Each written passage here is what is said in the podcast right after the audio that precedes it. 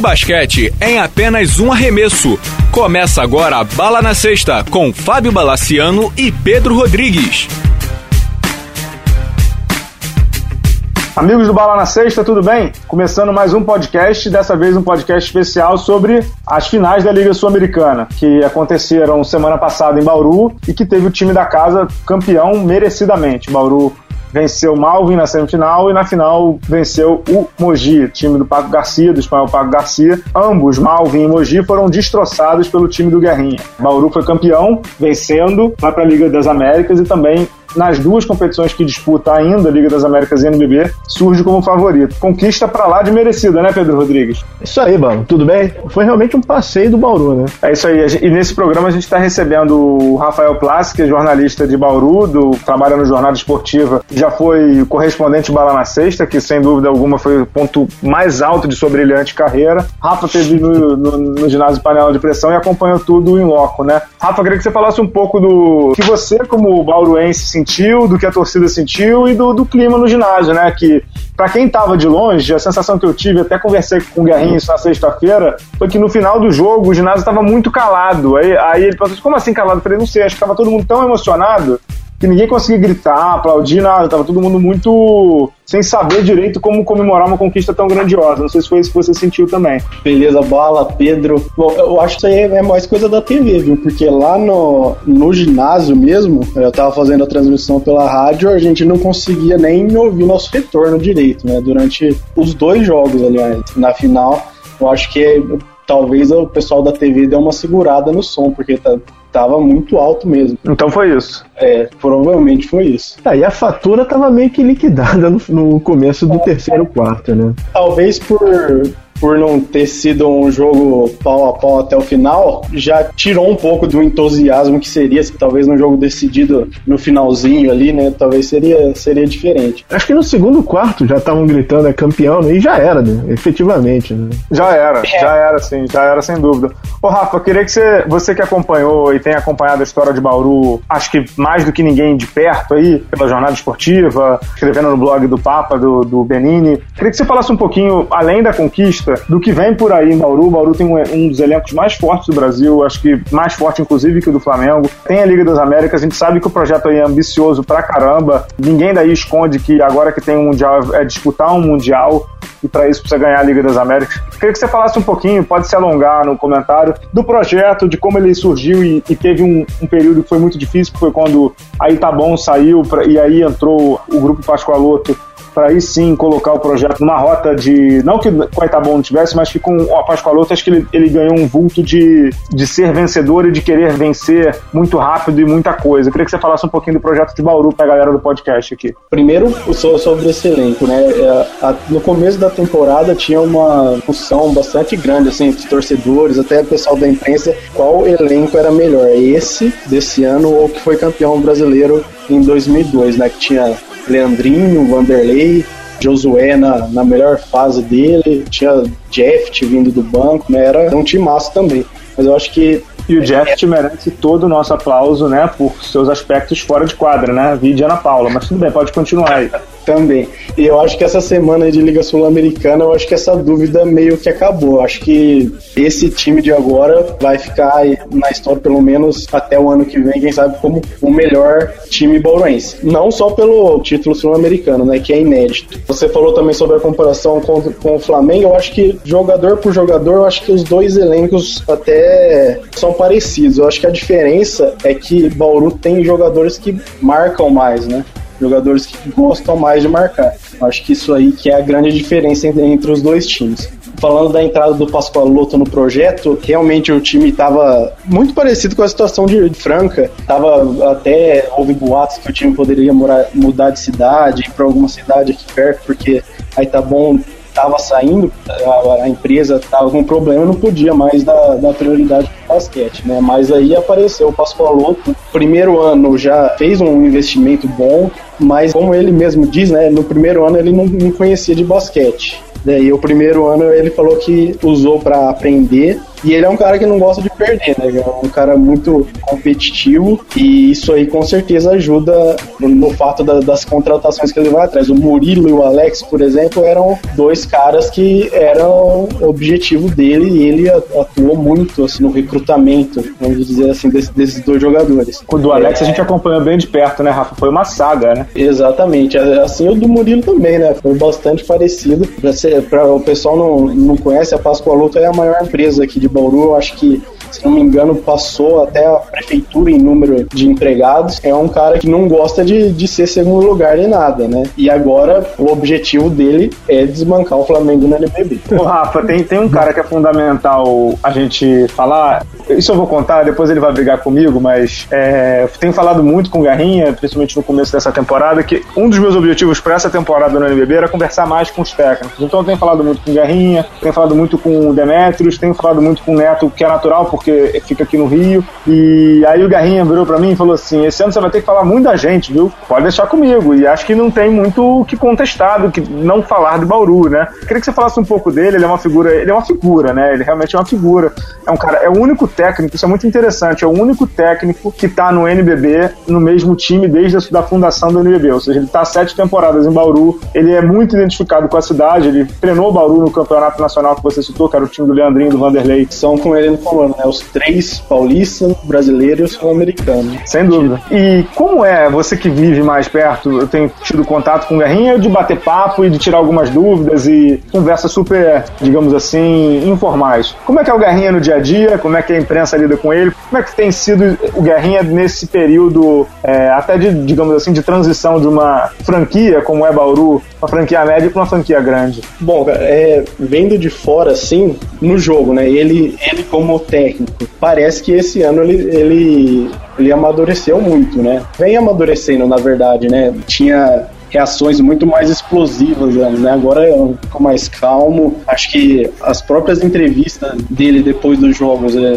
mostra que ele, ele amadureceu muito. E eu acho também que ele não precisa mais ficar brigando com, com o jogador, né? Agora ele tem o Alex Garcia no time que faz esse papel que ele tinha e que acabava, acho que, desgastando um pouco ele com, com algumas peças do elenco. Ele gosta de falar que quando voltou o projeto, né, no, no primeiro NBB, ele era roupeiro, assessor de imprensa Agora, esse ano, realmente, ele é, é só técnico. E fora da quadra, eu, eu gosto muito dele. É, agora eu tô frequentando menos o treino, mas sempre que eu ia lá, ele, ele sempre ajuda, né? Fala, falando sobre sobre basquete, ensinando bastante. É um cara que eu aprendi muito sobre basquete com ele. Pedro Rodrigues, alguma pergunta pro Rafa aí, não? Cara, eu tenho curiosidade da preparação que foi feita para esse Final Four. Pelo que eu me lembro, teve um jogo que o Bauru fez na, na fase anterior, que foi até razoavelmente parelho, foi um jogo com Brasília, se não me engano, e eles vieram de foi o jogo, né, Pedro? Só te cortando, foi o jogo que um dos jogos assim, um dos períodos mais bizarros de basquete que eu vi na minha vida, bizarros no sentido de,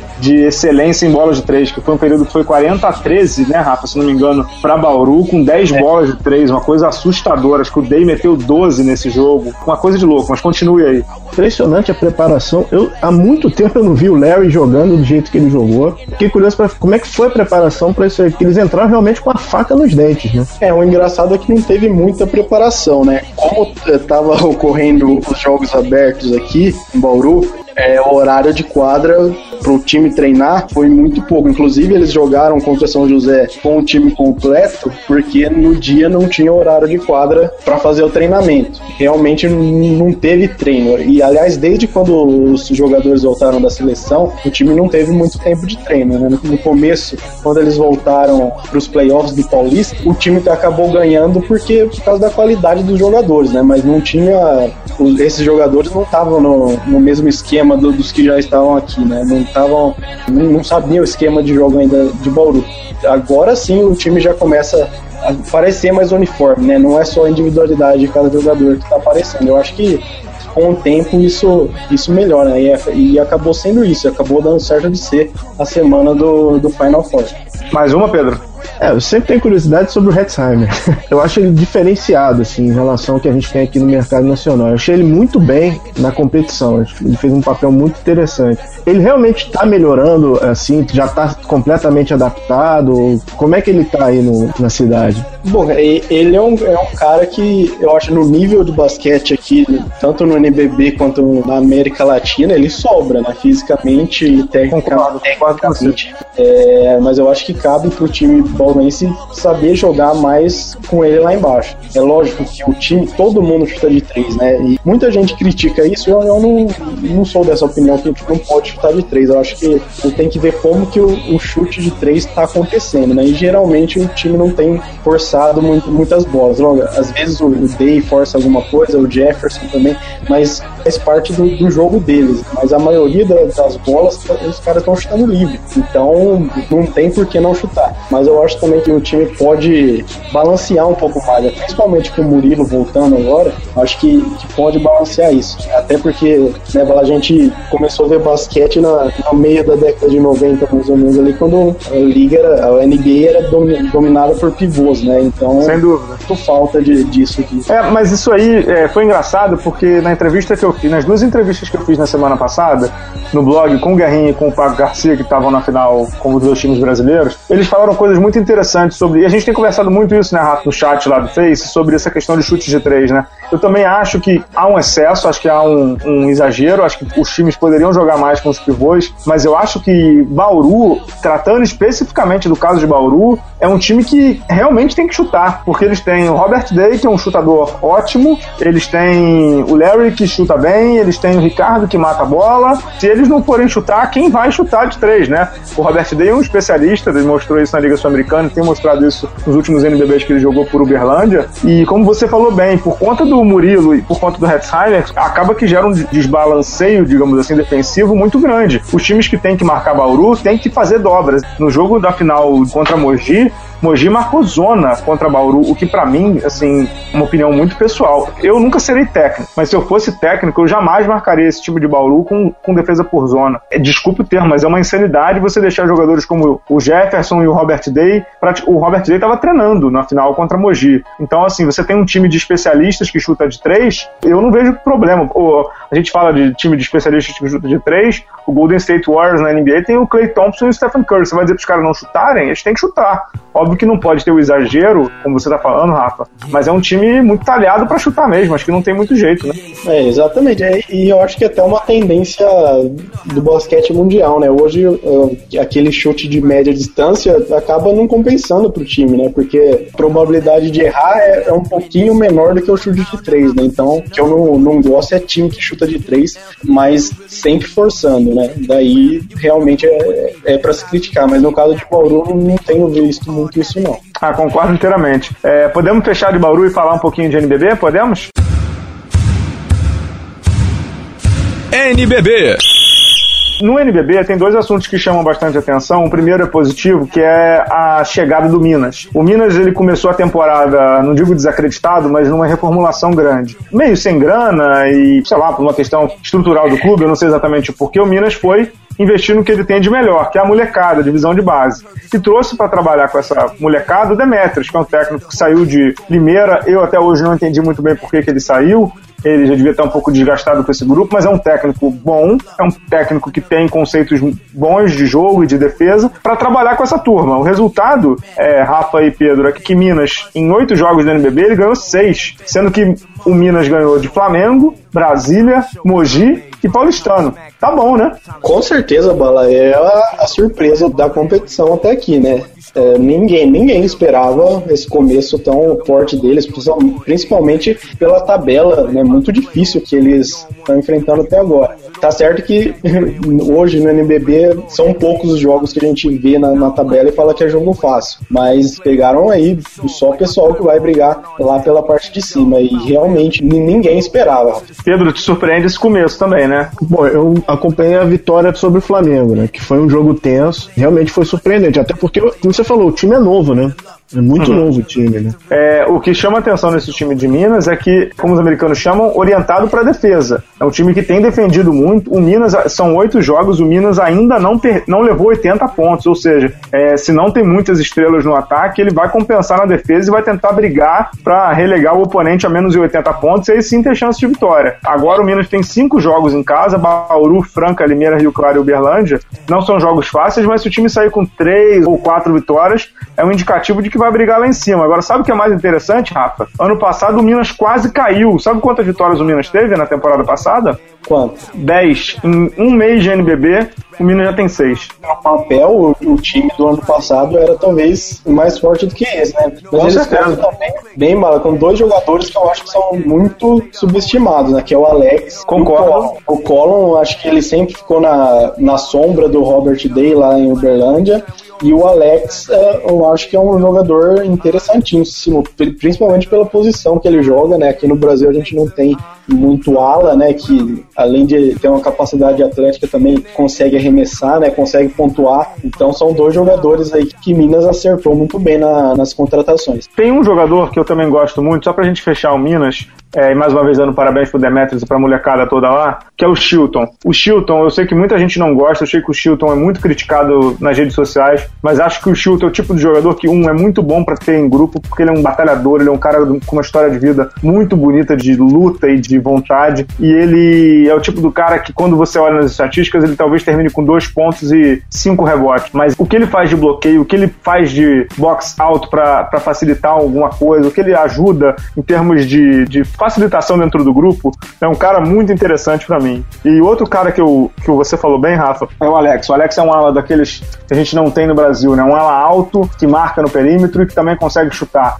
É, o resultado disso é que o Minas, com esses dois caras é, mais experientes e o Colum que você citou também, acho que o Colum, esse sim, chuta demais. Mas enfim, o time do Minas ele até que é necessário. Mas o Minas tem ido muito bem, é a grande surpresa da temporada. E como eu falei hoje com um amigo, é mais uma prova de que no Brasil, no basquete brasileiro, que, que pouquíssimos times jogam de forma organizada, quando você joga um pouquinho organizado, não precisa ser muito não, quando você joga um pouquinho organizado, como foi o caso do Paulistano na temporada passada e como tem sido no caso do Minas nessa, o, o negócio vai bem. Quando você joga um pouquinho organizado, a chance de você ter resultado no Brasil é muito, mas muito grande mesmo. Acho que é, é por aí, né, Pedro e Rafa? O próprio é outro exemplo. Exato. O Rafa ia falar aí. Exato, Pedro, é isso mesmo. O próprio adversário do Minas, o Brasil, eu acho que é o oposto disso, né? Que joga muito bagunçado. Tá certo, é, perdeu alguns jogadores importantes, Nezinho e o Alex, mas não eram para estar tá tão mal como estão. E, e, os jogos que eu vi deles, né, contra o Bauru, bastante desorganizado taticamente. Início de, de campeonato aí que eu não esperava de Brasília também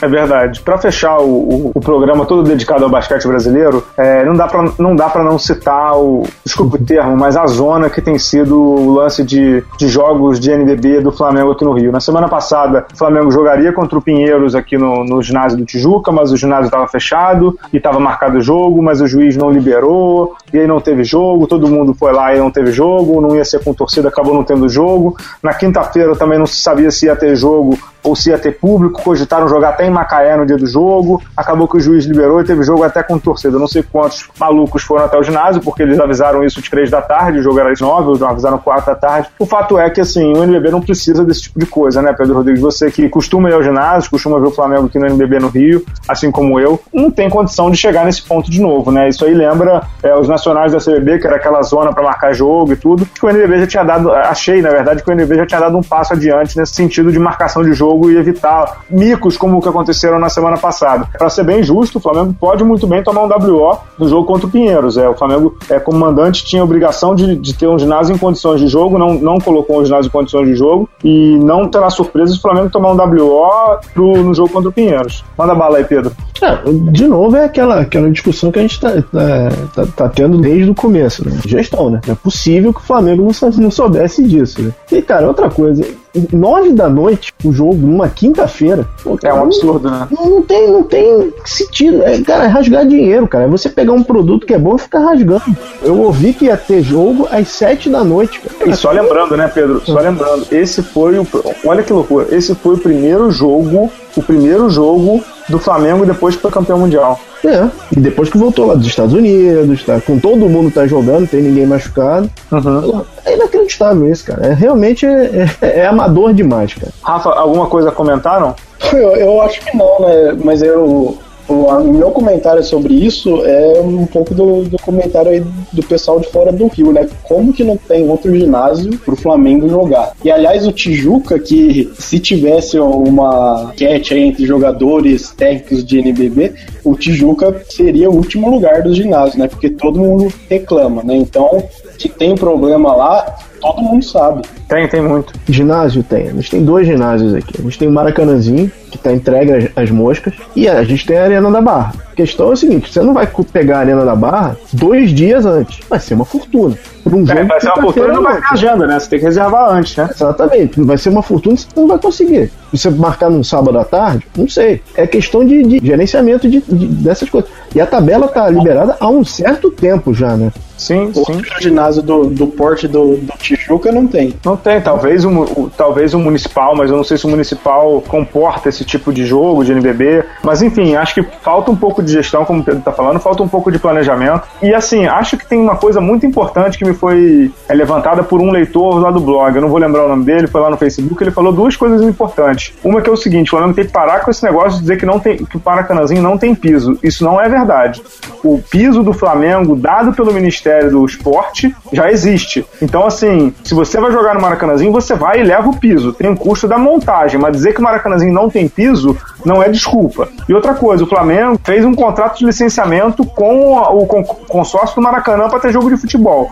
Por que, que o Flamengo, que é um clube que tem um basquete forte desde sempre, não fez também um contrato para ter jogo de basquete lá? no Maracanãzinho. É o mesmo consórcio. E, e a, gente sabe que, e a gente sabe que esse consórcio faz qualquer coisa. Tá tendo piquenique no Maracanã, cara. E além desse consórcio fazer qualquer coisa, esse consórcio precisa que o Maracanãzinho seja utilizado. Ou seja, ele precisa que aquele estabelecimento não fique subutilizado, porque para ele também isso é péssimo. Tem um custo de conservação sem nenhuma utilização. Isso, isso é um custo é um custo que não fica amortizado nunca. Mas enfim, não vamos nem entrar nessa.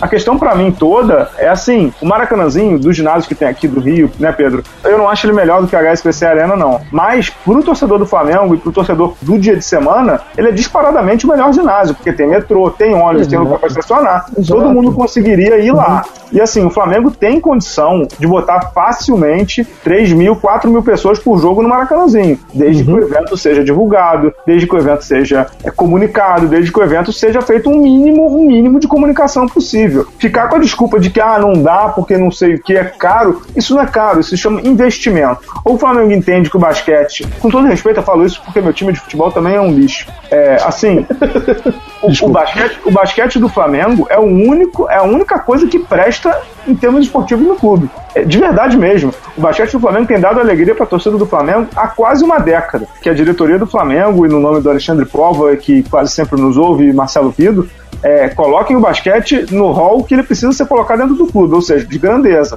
Porque o time é grande, as conquistas são grandes, os jogadores são de nível nacional e internacional, agora com o Herman e o Laprovitola. Então, assim, que o Flamengo invista no time como uma marca forte, como um produto forte, porque, desculpa, isso não é nem um desabafo, porque não precisa, mas assim, que o Flamengo entenda que o time é grande. Não, independente de ter Tijuca, Municipal ou qualquer outro ginásio, o time do Flamengo é para jogar em Maracanãzinho ou HSBC Arena sempre porque esse time é grande. É inconcebível, por exemplo, ter em janeiro nós teremos Faltam dois meses. É, a gente vai ter um Flamengo e Bauru, dia 13. Provavelmente o melhor jogo do campeonato na fase de classificação. É a volta, obviamente, também. É uma terça-feira. É inadmissível que esse jogo seja cogitado, cogitado pro, Maraca, pro, pro Tijuca. Esse jogo tem que ser no Maracanãzinho, no mínimo. Porque é um jogo para casa cheia, é um jogo do campeão mundial contra o campeão da Liga Sul-Americana. A gente está falando isso com dois meses de antecedência. Onde vai ser o jogo, vocês acham? Quer fazer uma aposta agora, Rafa? Só mais uma pilha aí. E não vai ter o, o, o futebol. Então você vai ter a torcida do Flamengo carente de ver o Flamengo. Porque Sem vai estar em férias ainda. Sem dúvida. O Rafa, não sei, é, ele teve no Rio recentemente, acho que foi a primeira vez dele que ele teve na cidade. É, mas para quem não está muito habituado, o, o Maracanãzinho ele fica numa região na, do lado do Maracanã, obviamente, fica na zona norte da cidade, ali na minha querida Tijuca, e fica numa, num local onde tem metrô, tem ônibus, tem trem, tem tudo perto ali, dá para fazer a brincadeira completa, né? Dá para fazer baldeação, tem a ponte Rio-Niterói ali para pegar a barca também é perto, dá para pegar perto com o metrô, dá para pegar com o ônibus, tem lugar para estacionar perto. Então, assim, é, o Flamengo tem que pensar grande e o NBB tem que forçar o Flamengo a pensar grande porque esse time é grande, as conquistas são grandes, os jogadores são muito grandes. Então, é, esse negócio de ficar chorando para jogar no Tijuca e dizer que o Maracanãzinho é caro, para mim, desculpa, não cola. Como o Pedro Rodrigues falou bem, essa tabela tá liberada há 40, 50, 60 dias. Que ligasse no Maracanãzinho, fizesse um contrato, fizesse um. O Rafa tem Bauru, né, Rafa? Tem sócio torcedor aí em Bauru e tem carnê, né? O Flamengo fizesse um pacote de. Tudo bem, se não dá para jogar contra times que não tem tanta expressão no Maracanãzinho, que fizesse um pacote. O Flamengo vai jogar contra Brasília, vai jogar contra Bauru, vai jogar contra Franca, já jogou na verdade, mas vai jogar contra times de camisa, times de respeito, como Uberlândia, que tem uma torcida forte. Então que o Flamengo coloque pelo menos esses principais jogos no Maracanãzinho, faça um carnê, faça um, um sei lá, cinco jogos por 100 reais aí, sei lá, alguma coisa nesse sentido, porque tem que pensar grande, né, Pedro? É, e não adianta vir com história de novo estádio, né? Que a gente já, já passou por isso algumas vezes. É, esse novo... É. e assim, qualquer tipo de construção, a gente sabe que demora um ano, um, um ano e é. meio. Não é o caso, o Flamengo tem que pensar por agora. E chega lá no consórcio, conversa com o consórcio, entendeu, meus queridos? O que vocês precisam para liberar o ginásio? Ah, 50 mil? Tudo bem, né? Vamos abrir por 50 mil. Entendeu? Ah, é 100 mil, 100 mil. Não vai dar, mas assim, a gente pode fazer um negócio aqui o Flamengo tem, tem, tem artistas que são rubro-negros e que gostam de basquete. Marcelo D2, o, a Sandra de Sal, o filho da Sandra de Sal, o Jorge, que jogou. Dá para fazer uma série de atrações dentro do, do, dos próprios jogos. O basquete é um, um, esporte que é talhado para ter entretenimento. O jogo para muito, dá para fazer muita coisa. Eu não preciso ficar dando aula aqui de evento esportivo, porque nem sou mais tarimbado para isso. Mas assim, ou que contrate alguém é, forte para fazer esse tipo de coisa. O Flamengo tem que jogar em ginásio grande e forçar que, que o time seja reconhecido como grande. Não dá pro Flamengo Flamengo, campeão mundial. O Flamengo ganhou um campeonato mundial de clube. Não dá para o Flamengo jogar para 300 pessoas no Tijuca. Não dá, não dá. É inadmissível isso. Tem a situação do ginásio é esdrúxula, é completamente esdrúxula. Mas não dá mais para o Flamengo ficar tratando o produto time de basquete adulto do Flamengo como uma coisa amadora. Não é amadora. Ou que o trate como amador e coloque um time de, de segunda categoria. Algo que esse daí, comandado pelo José Neto, não é. É isso, né? É, é o fim do Bala Paz e Amor. Ele, ele morreu, cara. Não tem outro jeito, né? Sim, só para fechar, eu espero muito que a Liga Nacional de Basquete, espero muito mesmo, que a Liga Nacional de Basquete puna o Flamengo de forma exemplar. Porque assim, o Flamengo é, pode responsabilizar quem ele quiser, mas o, o, na minha modestíssima opinião, o maior culpado pelo que aconteceu aqui no Rio na semana passada é o Flamengo. A Liga Nacional tem culpa, o Tijuca tem culpa, mas assim, o Flamengo é, é o maior dos culpados. E que a Liga Nacional puna o Flamengo fortemente e que o exemplo para as próximas temporadas. Assim, eu não sei vocês, mas quando eu vou fazer algum evento, alguma coisa, eu peço os documentos do local onde eu estou fazendo. Então, se o Flamengo vai jogar no Tijuca e agenda os seus jogos jogos no Tijuca com 30, 20, 50 dias de antecedência, o Flamengo tem que ter todos, todos alvarás e, e documentos possíveis. Se não tem, o Flamengo já deveria saber de antemão que não poderia jogar. Eu estou fazendo um curso de gerenciamento de projetos, né? O Flamengo teve acho que umas 415 falhas nesse,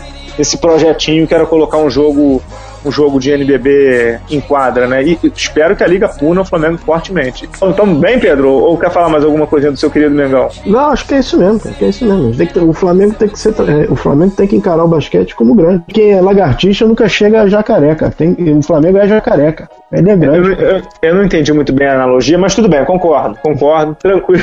é isso. Vamos fechar no bom humor. Rafa, muito obrigado pela participação. Que se quiser deixar um recado final e onde as pessoas te encontram, fala aí, faz o seu jabazinho, por favor. E muito obrigado pela participação. Engrandeceu o debate aqui sobre nosso querido Bauru. Bom, valeu, Bala, Pedro. Mais uma vez um prazer estar aí no podcast. Bom, no, no Twitter barra arroba, né, Rafael Place, é, no, no Facebook também, é, e eu estou escrevendo para o blog lá do, do JP Benini, que é o papo.com. Legal, e tá na rádio também, né? Isso, na rádio também, todos os jogos de Bauru na, no jornadaesportiva.com.br. Show, show, manda um abraço lá pro pessoal do Jornada. Queria, sobre Bauru, só para fechar, Queria deixar um grande abraço pro Ricardo Fischer, não pelos jogos que ele tem feito, não, mas assim, pelo seu grande e belíssimo visual, né? Fontes seguras garantem que ele fez escova progressiva no cabelo e nas finais da Liga Sul-Americana ele arriscou um corte sensacional no cabelo, já está sendo estudado próximas Fashion Weeks do Rio e de São Paulo. Ricardo Fischer ditando a moda no basquete brasileiro. Pedro Rodrigues, muito obrigado. Nos vemos semana que vem, né? Nos vemos semana que vem, irmão. Valeu, pessoal. Até a próxima. Sigam aí o Bala na Sexta no Twitter, no Instagram, no Facebook e também lá no blog, no UOL. Muito obrigado. Até a próxima. Tchau, tchau.